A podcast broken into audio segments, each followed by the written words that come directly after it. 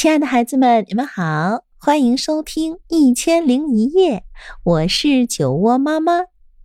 在喜马拉雅，你可以来搜索“酒窝之音”，关注我，那里酒窝妈妈带着很多的故事等着你呢。那今天我将为你带来《蜜蜂公主》。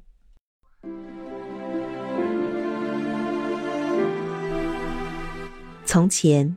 有一个国家名叫白色王国，国王在和巨人的征战中牺牲了，只剩下王后带着小王子乔治一起生活。王后每天都会到教堂去做祷告，可这一天，王后发现了一只白玫瑰，知道自己将不久于人世，她只哭了一小会儿，便赶往克拉利德城堡。他要为小乔治安排好以后的生活。白色王后把小乔治托付给了克拉丽德王后。克拉丽德王后是白色王后的好友，她的丈夫也是在征战中去世了，只留下小公主蜜蜂和她相依为命。白色王后去世后，克拉丽德王后就像爱护自己的儿子一样爱护着小乔治。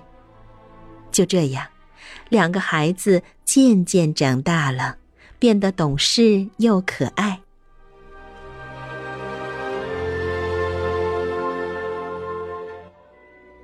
一个星期天的早晨，王后带着两个孩子出了城堡。王后骑着一匹枣红色的高头大马走在中间，她的右边是乔治王子，他已经长成了一个俊美的少年。骑在一匹乌亮的黑马上。王后的左边是蜜蜂公主，她戴着一顶漂亮的小王冠，将一头金黄色的秀发散在肩头。每个见到她的人都说，她就像一个可爱的天使。他们来到了一片开满鲜花的草地，远处青山在地平线上绵延起伏。山脚下，一块银色的东西在闪闪发亮。快看，那是不是一块银色的盾牌？乔治喊道。不，我倒觉得它更像是一颗银色的纽扣。蜜蜂公主说：“那不是盾牌，也不是纽扣。”王后告诉他们：“那只是一片湖泊。”一片邪恶的湖泊，里面住着许多水妖。你们一定要记住，千万不要靠近它。可王后没有想到，她的话反倒激起了孩子们的好奇心。一天早晨，两个孩子偷偷离开城堡，向那片湖泊走去。他们走过草地。趟过小溪，来到一片茂密的树林边，一条小路弯弯曲曲的通向远方。两个孩子知道，大湖就在小路的尽头。奇怪的是，小路上有许多小爪印，是谁留下的呢？是不是小妖怪？蜜蜂公主有些害怕了。呃，也可能是梅花鹿呢。乔治安慰他，可是他们两个都猜错了。在这片土地上，生活着许多小矮人，这些爪印就是他们留下的。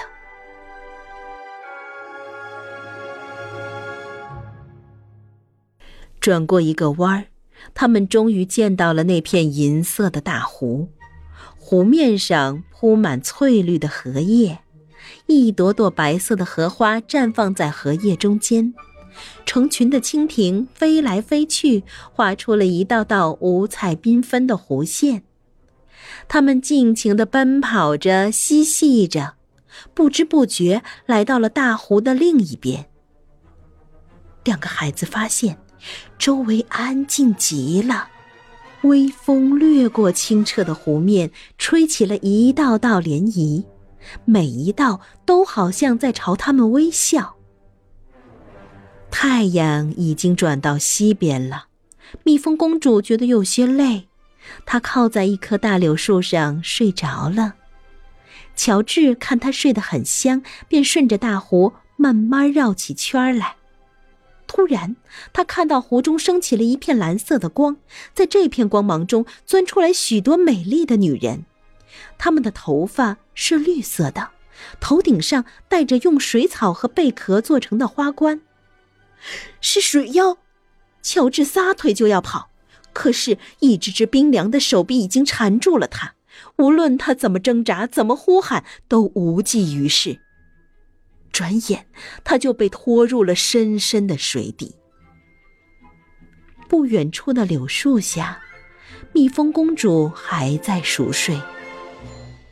月亮已经出来了，银色的月光洒在她的身上，将她装扮的就像仙女一样。突然，不知从哪儿飞来了一只大乌鸦，上面还坐着一个小矮人，在他的身后还跟着一群小矮人。他们个子小小的，但是样子却像个十足的小老头，白白的胡子一直拖到地下。世界上最美丽的小公主睡得正香呢，瞧，她的皮肤就像天上的朝霞，头发就像地上的黄金。一个诗人模样的小矮人说：“我们还是把她带回矮人国吧。”让她去见见我们的国王，这可是我们的规矩。于是，小矮人们用树枝做了一张软床，轻轻地将蜜蜂公主抬了上去。可爱的小公主还在呼呼的睡着，她真是累坏了。走过一条崎岖的小路，翻过一片茂密的山林。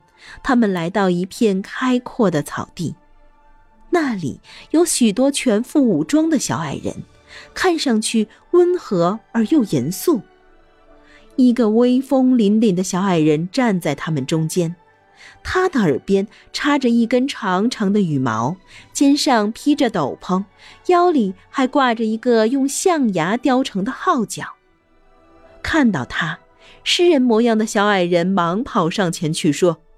呃，洛克王，我们在森林里找到了克拉丽德的公主。这时，蜜蜂公主正好醒来，看到面前站着这么多奇怪的小矮人，她吓得哭了起来。哦，美丽的公主，我是洛克王，请不要害怕。洛克王对蜜蜂公主说。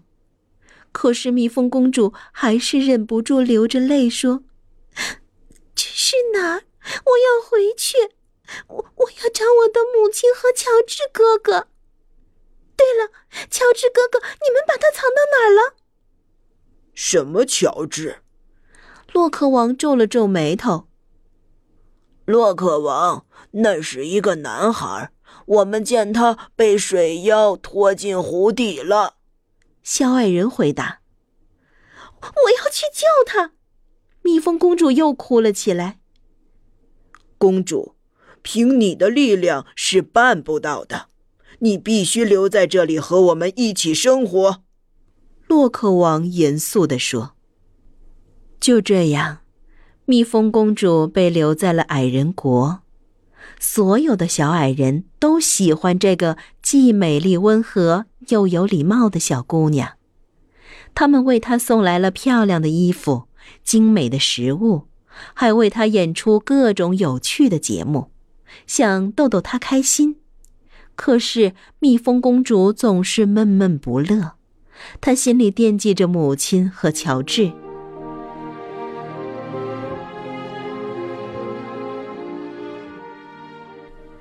日子一天天过去了，蜜蜂公主已经在矮人国待了整整七年。一天，洛克王命人叫来蜜蜂公主，然后带她来到一座巨大的宫殿，那里金碧辉煌，到处都是珍宝。我亲爱的公主，这是我的宝库，你可以挑选任何你喜欢的东西。他对着蜜蜂公主说。蜜蜂公主却摇摇头说：“我更喜欢照耀在克拉利德城堡石屋顶上的阳光。洛克王拿起了一块巨大的水晶，里面还有一颗水珠。只要摇动水晶，那颗水珠就会在里面来回滚动。瞧，公主，这块水晶已经有几万年的历史了。我是真心想把它送给你的。不，洛克王，我不愿意要您的水晶。看到它，我就想起了被困在这里的自己。洛克王惊呆了。他一直以为自己可以给蜜蜂公主任何东西，却没有想到，他最想要的其实是亲人的关爱和自由。他决定放蜜蜂公主回去，同时帮助她找回乔治。再说乔治，在这七年中，水妖想尽办法威胁他、引诱他，让他留在水晶宫。可乔治就是不答应，他想念克拉里德王后，也想念可爱的蜜蜂公主。水妖便将他关进了黑暗的水牢，又派一群鲨鱼看守他。他们张着大嘴，露出了尖利的牙齿，似乎随时都可以将任何东西撕成碎片。对于这些，乔治并不害怕。他无时无刻不在寻找机会，想逃出水妖的牢房。一天，乔治又在思念蜜蜂公主和克拉丽德王后。突然，他旁边的石壁裂开了一条缝，一个小矮人走了进来。他是那么矮小，又是那么威风。他一言不发地走到乔治身边，拿出一把闪亮的匕首，割断了乔治身上的绳索。您是谁？为什么要救我？乔治惊奇的问。年轻人，我所做的这一切不是为你，而是为了另外一个人，一个坚定执着的人。不过幸好你也和他一样坚定。小矮人微笑着说道：“那个人是谁？是蜜蜂公主吗？您都知道什么？”乔治焦急的问。我知道很多事情，小矮人严肃地说。不过现在你要做的是，马上随我走出水妖的宫殿。路上会很辛苦，年轻的王子，你受得了吗？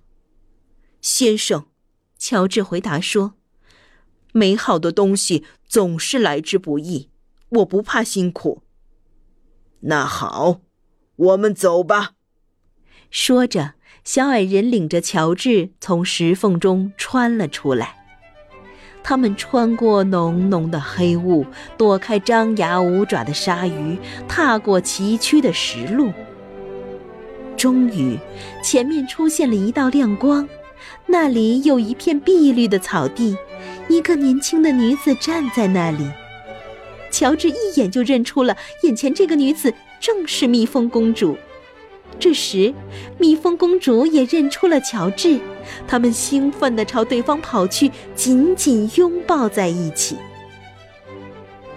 救出乔治的小矮人正是洛克王。洛克王微笑地看着他们：“亲爱的公主，你在矮人国已经七年了，按照我们的法律，你自由了，回去吧。”不过，我仍然希望你们还能来矮人国做客。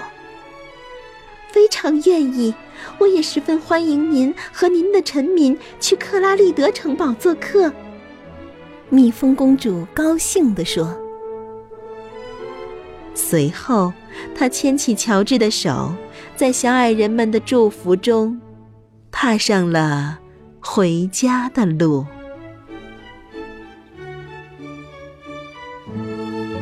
好了，可爱的孩子们，今天的故事啊就到这里。如果你喜欢我讲的故事，欢迎搜索订阅“酒窝之音”，酒窝妈妈在那里等着你。晚安喽。